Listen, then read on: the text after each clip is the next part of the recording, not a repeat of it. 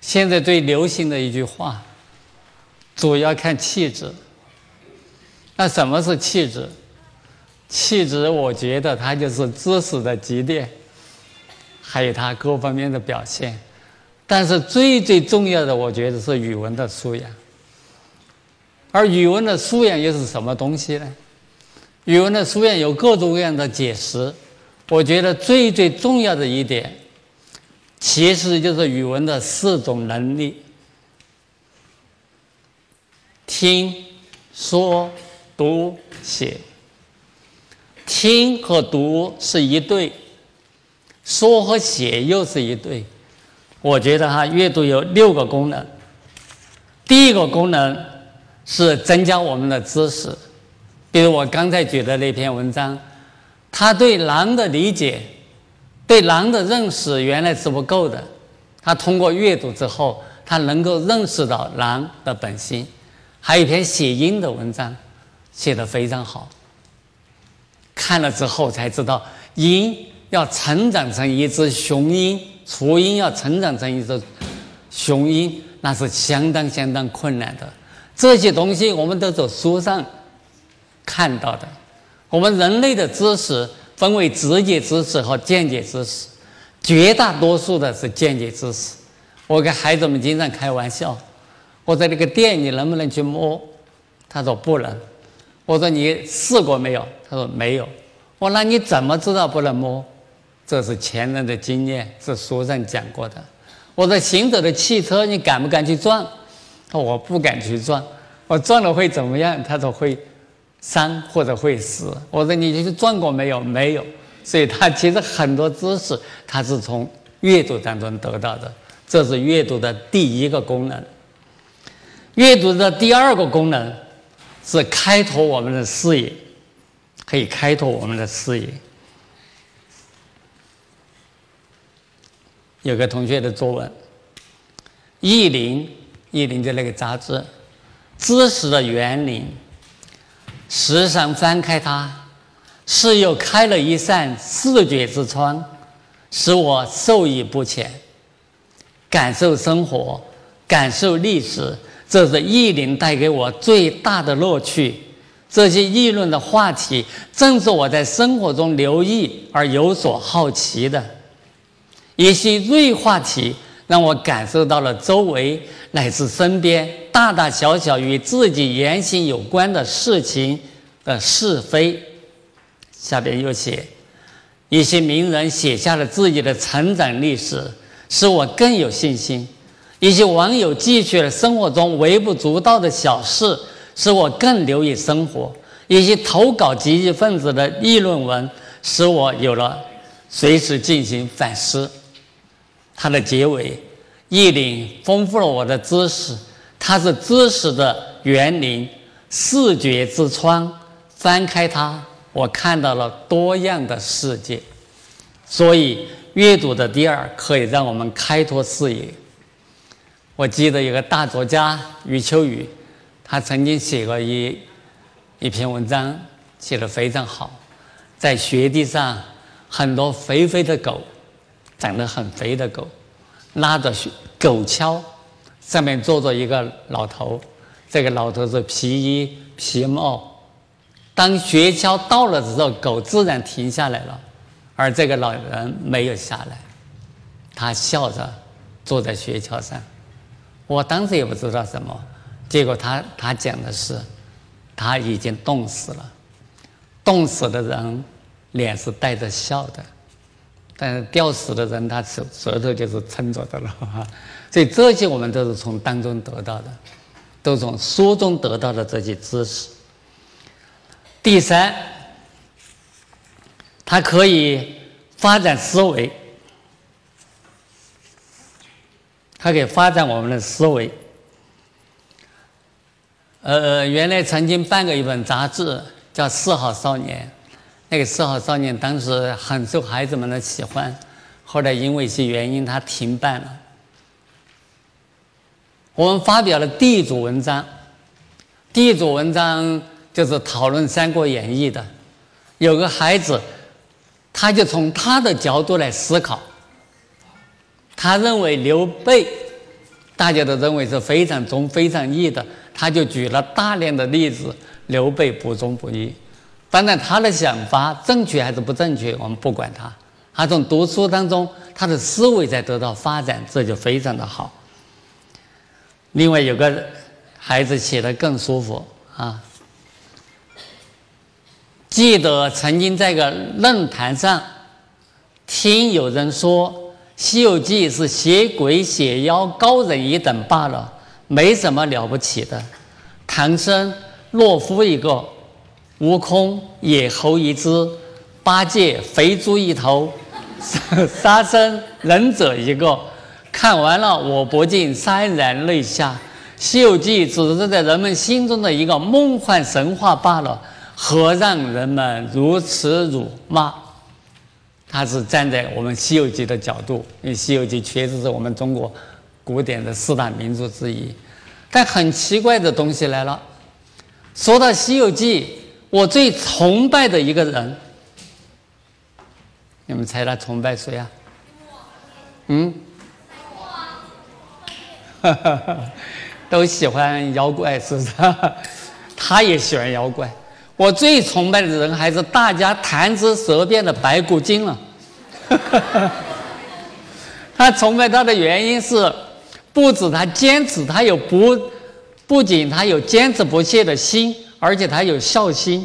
白孝白善孝为先嘛，你们知道吗？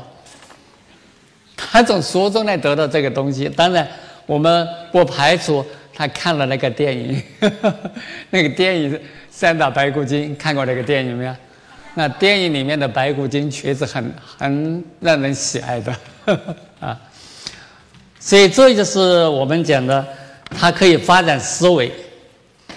它的第四个功能是可以帮助我们的写作，这点特别重要。我写了篇文章叫《投稿的故事》。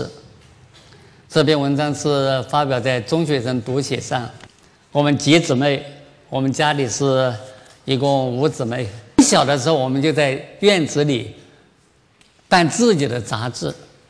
那个时候，在我们的福写杂志上有这么一首土耳其诗人西格梅梅特的诗，它里面有两句：“像孔雀尾一样的星空。”已经在我们头上展开，这是多么美的一个境界！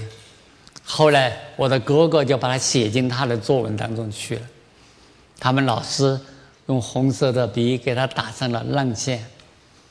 那个时候的作文很少有命自我作文，自己命题的作文都是还老师命题。我就在等机会啊！我看哥哥都把它打上浪线了，我也等机会。终于等到了，就是写晚上了，我也写上了，像孔雀尾一样的星空已经在我们的头上展开。我的老师也给我打上了浪线。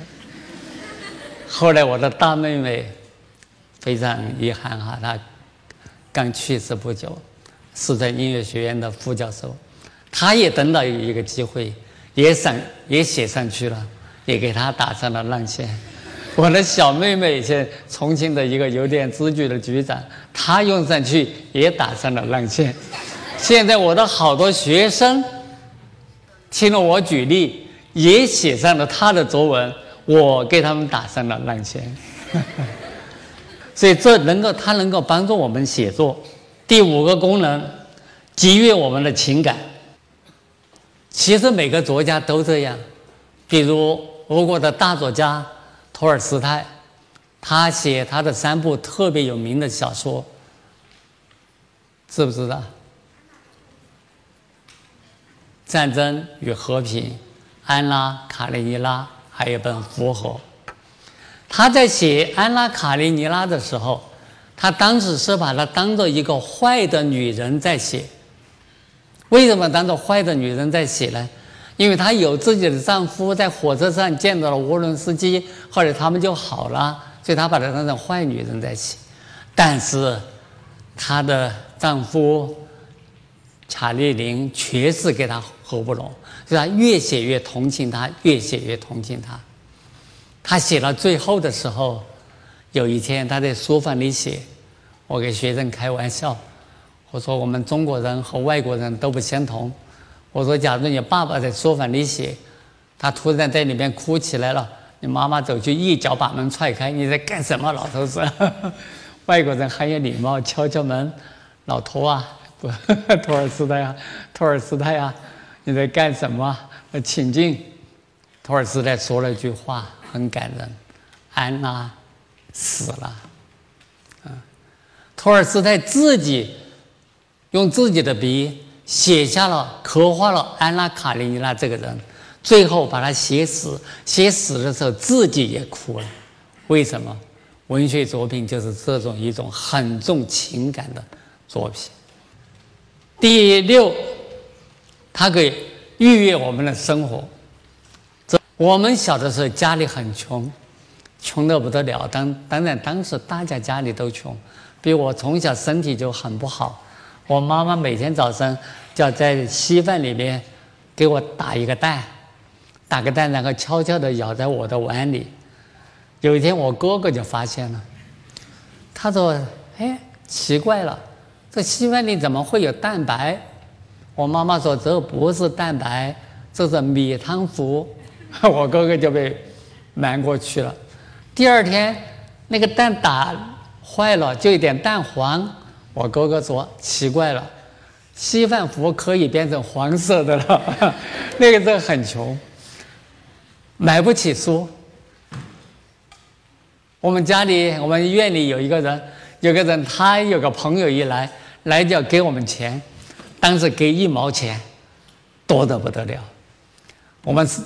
姐姐很早就参军走了，我们只有四姊妹了。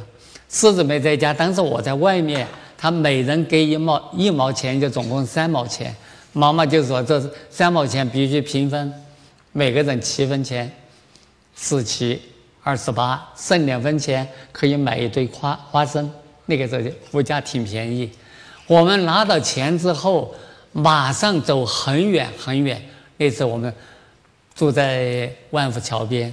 要走到人民公园那里去，买了一个旧书，拿到钱马上去买旧书，因为书的吸引力确实是太大了。没有书房，没有书柜，没有书架，没有书桌，我和我的哥哥每人只有一个书筐，竹子编的筐，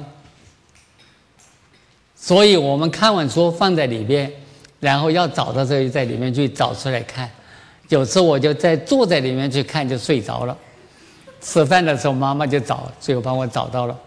后来有个同学写作文写我，他的题目《从书筐里爬出来的老师》。现在讲第二个大问题：各种文学题材的阅读。第一。读诗，读诗歌，我讲是享受三美。这个三美是著名的诗人闻一多提出的概念。当然，关于诗的什么特点啊，诗的什么东西啊，讲的很多。我这里只讲闻一多先生讲的三美。哪三美？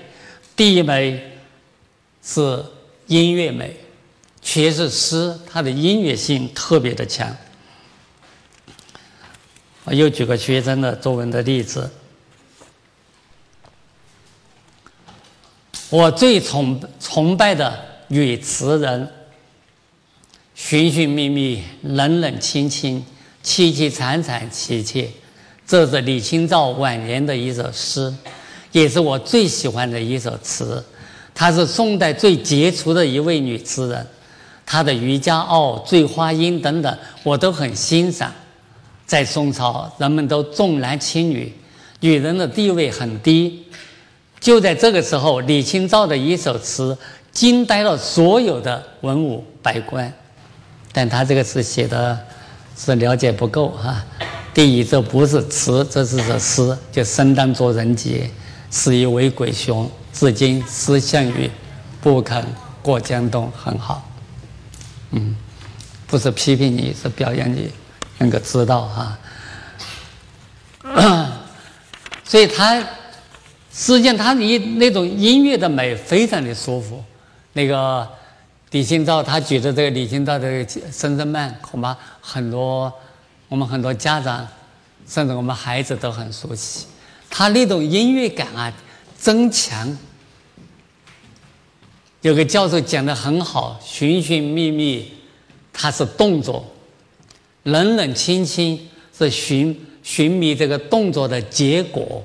他找来找去，找到的只是冷冷清清。那么凄凄惨惨呢？是他由于找到这个结果产生的心情。那么凄凄是什么呢？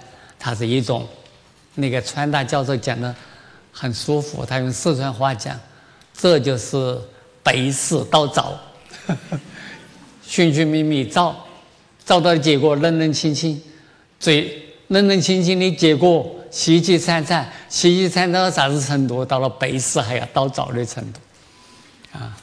乍暖还寒时候，最难将息。我们在读诗的时候，一定要体会这种音韵。当然，也有没有韵的诗，比如我们大诗人艾青，他就经常是没有韵的诗。他的一首诗，一首长诗《大堰河》，我的保姆，大堰河是个人。因为他的保姆出生在大堰河边，那个时候人又取不了名字，就叫他大堰河。我的哥哥原来有个保姆，对他也是非常好。原来住在湖南河边，那个时候的湖南河边是最穷最穷的人住的，低矮的房屋，潮湿阴暗，进去真的刚进去伸手不见五指。我哥哥每次读大学回回来。去看望他，再给他买些礼物。他就在那黑暗的屋里。那个时候，可能我们稍微岁数大一点的知道，那个时候用的菜油必须把它炼熟，就在起很多泡起很多泡，要等泡散之后，它才没有味道。不像我们现在的那个菜油，看不到，他就把锅烧得挺红挺红，然后把菜油倒进去炒菜，哗一声。临走的时候，他还从箱底。他一个破箱子、破衣服，箱底拿出一毛钱，他是捡垃圾生活的。那个时候一毛钱给我哥哥，所以我哥哥每次读到大雁和我的保姆就哭，读一次哭一次，读一次哭一次。后来我一个学生仿写了这个大雁和我的保姆，写他的保姆，把我也写的泪水都看出来了啊。所以诗它它这个音韵非常的美，那么没有韵的，它照样有它的音乐美，它的节奏感非常动人啊。这是音乐美。第二是图画美，这是闻一多先生讲的哈。诗歌的第一美是音乐美，第二美是图画美。图画美，举个例子，朱自清。大家知道朱自清的散文写的非常好，还不知道他的诗也写的很好。他的诗有首小诗叫《细雨》，太美了。东风里掠过我脸边，星呀星的细雨是春天的绒毛嘞，好美，好美的图画。星是星星的星，很细很细的。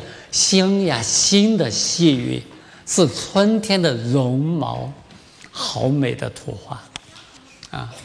我也写过，我也我给孩子们讲，我从很小就开始写诗，因为我我我老老丈人的家就是靠提水，靠那个井水过活，我当时就写了这诗：井中的水面上开了一个圆窗。一个姑娘在向提水人张望，提水的少女放下一只无情的水桶，打破了圆窗，带走了姑娘。啊，很美很美的画面。学生就说了：“吕老，你写的你自己，你是男的还是女的啊？”我说：“可以啊，我们把它改了吧。井中的水面上开了个圆窗，一个小伙子在向提水人张望。”提水的小伙子放下这无情的水桶，打破了圆窗，带走了小伙子。我说哪个美点？哦，对对对，可以把自己变成女的。我说可以把自己变成女的啊。这是诗歌的第二美。是它的图画美；第三美就是它的建筑美，建筑修房这个建筑，这是闻一多诗人提出来的。所谓的建筑美，就是它的一个形，诗歌的那种形式，非常非常的美。你比如闻一多自己写的那个《也许》，每一行字数一样。如果当中有个标点，他字就冒出来了。啊，他是他女儿去世了，他坐在女儿的坟头写的这首诗。也许你哭得太累，也许你需要睡一睡。写的非常好的一首诗啊！我给很多孩子都在推荐闻一多的诗。祖父埋葬了曾祖，父亲埋葬了祖父，儿子埋葬了父亲。到时人自来，到时人自信，到时人自去。这个建筑美啊，确实充分体现出来了啊。当然，我们张可嘉，著名诗人张可嘉写了个三代，也写得非常好啊。父亲、祖父是吧？爷爷在土里劳动，错了。儿子在土里，在土边玩耍，大概这样。父亲在土里流汗。祖父在土里埋葬，大概我记不得。这首诗它是在世界上都引起了一些轰动。这就我们的诗的三美，就不讲多了。第二是读散文，读散散文是享受它的三感。第一感是感受美的语言，感受美丽的语言，像我们孩子们非常熟悉的。朱自清的《荷塘月色》，朱自清的《背影》，他的语言都是非常非常的美。我有个学生，他仿照朱自清的《背影》写了篇文章，叫《田侧心扉》。这篇文章我给他打了满分。他写他的爸爸开车送他上学，到了校门口，才想到他还没吃早饭，可能当天有点晚。这是街上。车流不停，所谓的车水马龙，在街的对面有个面包店，他的父亲停下车来，穿过车流去买了面包，啊，穿过车流回来，写的非常非常的动人。当他拿着面包咬了一口的时候，他深深的感到甜彻心扉，来感受它的美的语言。第二感和感受它的。美的意境，我举个自己的文章的例子吧。蒙山雾蒙蒙，刚饮了一阵子蒙顶茶，外面骤然迷迷蒙蒙。问了问，这是雨还是雾？高挑子高挑个子的人仙梅笑了笑，说雨是雨。说雾是雾，不错，浓一点，迷一点，觉得脸上丝丝凉凉；淡一点，稀一点，又只见飘飘摇摇，宛若纱雾撩动。啊，这是很美的诗的意境，呃，那个散文的意境。第三，要感受它美的思想。我们看一篇文章，它题目叫《暖暖的冰心》。冰心奶奶，你可知我有多崇拜你吗？生命太短暂了，我没必要把时间耗费在记恨复仇上。忘记那些不公平待遇吧，那样你就会从痛苦的深渊中解脱出来，你就会过得无比快乐。冰心奶奶的名言让我看出。你希望所有人都和谐相处，足以体现出你那母亲般博大的心。心是怎样的，写出的文章便是怎样的。我爱读你的文章，无论上学时还是上兴趣班时，我都会捧着你的书，津津有味地看着。我认为看冰心写的书便是我的兴趣，特别是你的小桔灯，里面包含了满满的母爱。果真是心是如何，相便是如何，文章更是如何。下面一段写的非常好，冰心奶奶，你拥有那么暖暖的心。为何要取冰心这样的笔名呢？为什么不叫暖心呢？冰心奶奶，你知道我最崇拜的人是谁吗？便是你。生命苦短，我只可惜我能崇拜你的时间太短了。我若我能早生几十年，我就能去找你一睹你的真容了。其实他再早生几十年也没办法。冰心奶奶活到现在是一百一十多岁了，这是读散文。另外，第三是读小说。读小说要接触众结识众多的人物，很多人他都以为读小说主要是读情节，当然故事情节很重要。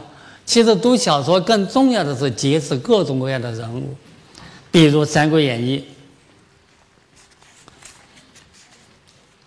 我们一个学生第一次阅读，我更喜欢刘备。刘备宽宏大量，每一章我的心都随书的情节变化而变化。张飞长坂坡一声吼，吓得曹操千军万马失魂落魄，我心潮汹涌。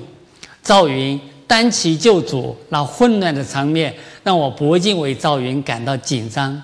诸葛亮火烧赤壁，我感到大快人心。可我买到《三国志》后，与《三国演义》一比，《三国志》在公平的角度看待三国，《三国演义》更偏向刘备。可我丝毫不减对《三国演义》的热爱，就是因为书中的人物给他留下了很深很深的印象。在我们小说当中啊。有很多很多的人物，孩子们都非常喜欢的，比如笛福的鲁滨生，他有些翻译的是鲁滨逊，给孩子们留下很深的印象。我还特别喜欢鲁滨生《漂流记》里面的礼拜五，我觉得那个礼拜五那个人物给我留下的印象很深。比如夏鲁蒂勃朗宁的《简爱》。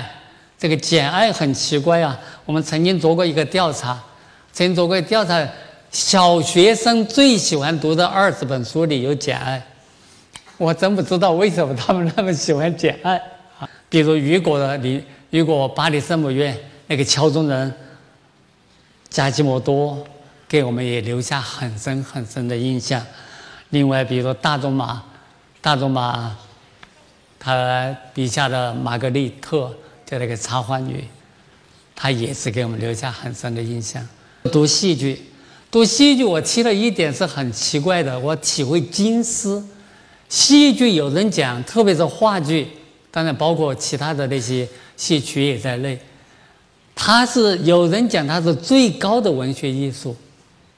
你想，它只有那个几个场景，不像现在互换一个，互换一个啊，那个这几，比如它七幕。哦，三幕七场，它就只有三个幕景，七个场次，他怎么办？那就非常精巧啊！他应该把那个语言写得非常的好。另外还有很多很多的东西，你比如我们曹禺，曹禺写的《雷雨》，恐怕有些家长看过，《雷雨》里面，他就那个侍奉他自杀的时候是在院子里。那个有个掉下来的电线，他去触电自杀。因为现在电视剧就没关系了，就演他去了，我摸一下，假装死了就算了。但那个的剧就不能，剧你怎么去演？所以他在前面就打下了伏笔，就是那个周朴园报告老爷老爷，花园里的那个电线掉下来了，不小心会触电的，他打下了伏笔。那个周平自杀有把枪。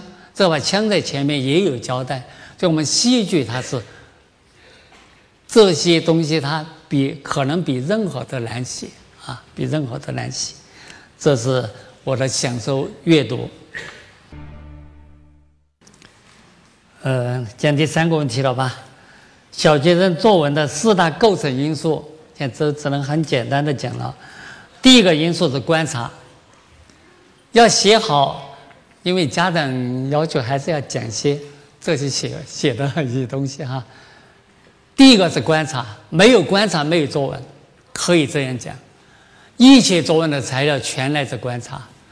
我举举了一个例子吧，我说原来成都。我教书那个时候就骑自行车上班，冬天冷了就不想骑自行车，就就挤公共汽车，那个不叫赶公共汽车，叫挤公共汽车。我的儿子特级教师 周老师，他当时写了篇作文，挤上公共汽车只能望天出气，周围全是很高的人，他只能这样望天出气。但是有个孩子就写了，哎呀。他说：“很挤很挤的公共汽车终于来了，他走上去有个座位，他就坐下了。他就坐下了。为什么有个座位呢？因为他要写作文。第二站，不管多挤多挤，一定要上来几种人之一：老弱病残、孕抱小孩的。为什么这么挤要上来呢？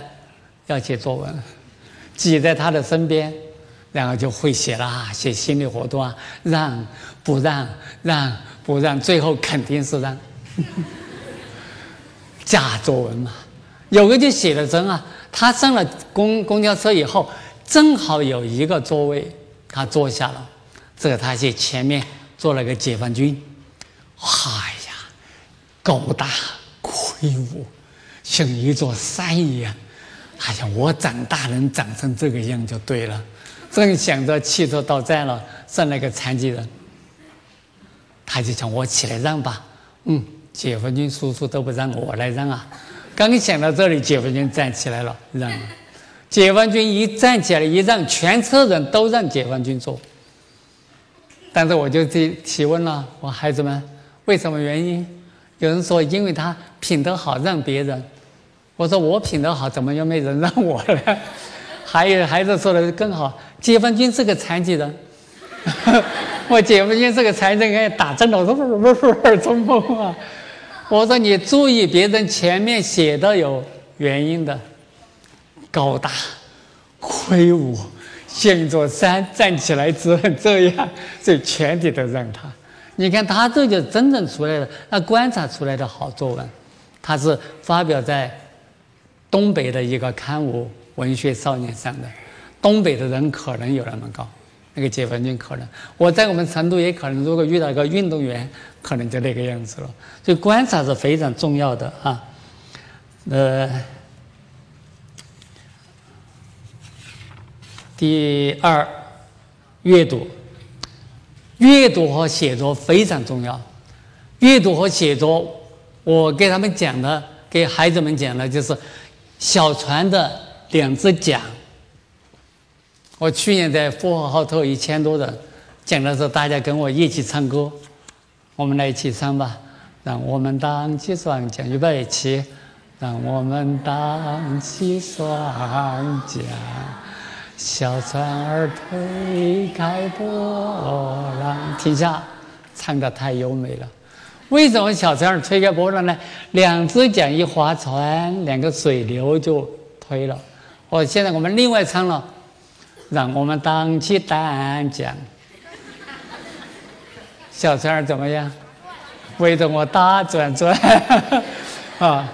我的写作也是两只桨，一只桨写，一只桨阅读，把读的东西用在写的当中去，这样我们的作文就会写得非常非常之好。我跟孩子们讲，你们只要引用了课外书上的。语言引用了书上的美的句子，我都给你们加分。第三就是情感，还有一点时间啊，在茫茫人海之中，我们是陌生陌生人，是过路人，但我们都感到了对方一个心跳，一个眼神，一种意识不小、意想不到的感觉。在我们班里，有个傻乎乎的男孩，从小就说不清话。在我们班上常常受人欺负，谁也不愿与他交往，我们都叫他傻蛋。一次，同学们叫他拿着扫把扫女进女厕所，他傻乎乎的去了。他两手拿着扫把，一头冲进厕所。进了女厕所，男生们都围在门门口笑他。这时，两个女生正好从厕所里出来，见了他，大声尖叫，还使劲打他，然后跑了。他这才赶紧跑出来，一出来，他的眼泪便大颗大颗流了出来。还有一次，我去买东西，他跟在我后面说：“给给给我点儿吧。”我不想理他，把易拉罐的环丢给了他。他喝了水，把易拉环的罐，把那个环丢给他。他好像很高兴，拿着易拉环一跳一跳的。我在心里想：唉，真傻，忍不住笑了起来。后面，今天我同学们吵了起来。那个同学打了我一拳，正准备打第二拳时，从后面伸出一只手来打了那同学一拳，那个同学落荒而逃。我惊异的回头一看，是他傻蛋。正当我百思不得其解时，他从包里掏出我给他的拉环，我的泪水在眼眶里打转。你看，写的多有情感。他是。给了别人一个没有用的拉环，但是这个傻蛋却把它当成了最好的礼物，啊！所以我们要有情感。第四，还必须要有必要的作文的知识，这就是所谓的技术层面，所谓的技术层面。嗯，作文的知识，给同学们作文的知识，不能老是讲怎么要。嗯，怎么开头，怎么结尾，怎么过渡，这些孩子们听得要昏昏欲睡的。我给他们的作文知识很简单，都是些耍的、吃的。我来提个问哈，于亚玲，第一样写法是什么？汉堡包写法，汉堡包写法，汉堡包写法其实很简单，就是以记事为主，夹叙夹议。啊，孩子们很快掌握了汉堡包嘛，一层面包，一层肉，一层面包，一层肉，还有中间还有点什么菜爷爷，还有什么 那个酱酱之类，他就形成一片了嘛。他不能指着我说下面是面包，上面是肉，叫不叫汉堡包？不叫。第二种写法，唐子期，串串香啊。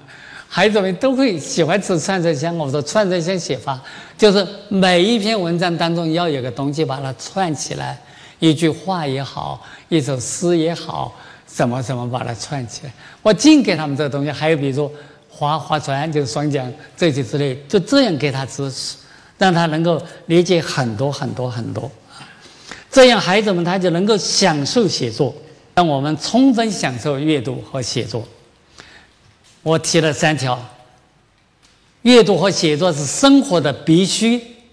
有个同学写的作文写得很好，他称写作为传染病，哦，他是感染病。妈妈很爱写作，感染了他。原来他写不赢他妈妈，现在他妈妈写不赢他，他又感染，不断的感染，不断的感染。第二，写作是生活的权利。所以家长们啊，我希望你们。去掉一些不必要的担忧，你小升初当然重要啊，但是我们大量的积累、大量的积累写作、大量的积累阅读，只会对他有好处。今年中考的作文三步，但如果他平时他有写作的功能，他根本没有必要去事先的准备。去年室外有道考题，我很得意。我原来写了篇文章叫《一缕淡淡的阳光》，去年室外有道题叫《一缕阳光》，他平平常他积累的这些东西，根本不需要在考试前再去复习写作，没有必要复习了，他已经形成了他的能力。阅读也是，我今天必须强调的是，我讲的阅读是大阅读，还有生活中的阅读。生活中的哦叫大阅读，另外有学科的阅读，学科的阅读呢，当然我给他取了个名字叫“越来越读”。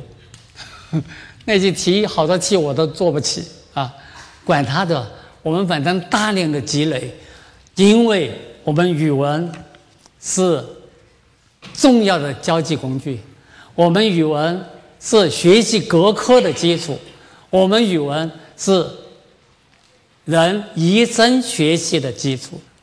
各位，我相信我讲了以后，我们能够更加的热爱阅读，更加的热爱写作，来享受它，好吗？谢谢。